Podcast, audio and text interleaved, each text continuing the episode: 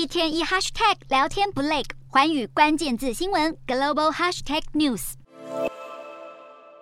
二零二一年中研院前院长翁启惠获颁威尔许化学奖，成为第二位获奖的亚裔科学家。我岂会深耕有机化学领域，更在糖分子研究上贡献重大，曾经多次获颁国际学术荣誉。近年包括二零一二年的日经亚洲科技创新奖，而二零一四年他拿下以色列沃尔夫化学奖之后，获得诺贝尔奖的呼声就逐年越来越高。隔年他又抱回了英国皇家化学会的罗宾逊奖，去年在获得威尔许化学奖，而今年已经先后获得美国化学家协会的化学先驱奖和荷兰四面体奖，并且在五号拿下了诺贝尔化学奖的殊荣。演说不忘以玩笑话拉近与听众的距离。我启会目前是中研院基因体研究中心与美国斯克里普斯研究所的合聘特聘研究员，而他的海内外经历相当丰富。早在一九九四年，他就当选了中研院院士；二零零二年担任美国国家科学院院士，并且在二零零六年起的十年间担任中研院的院长。但是在二零一六年，因为浩鼎案遭控收受贿赂，翁启惠黯然下台。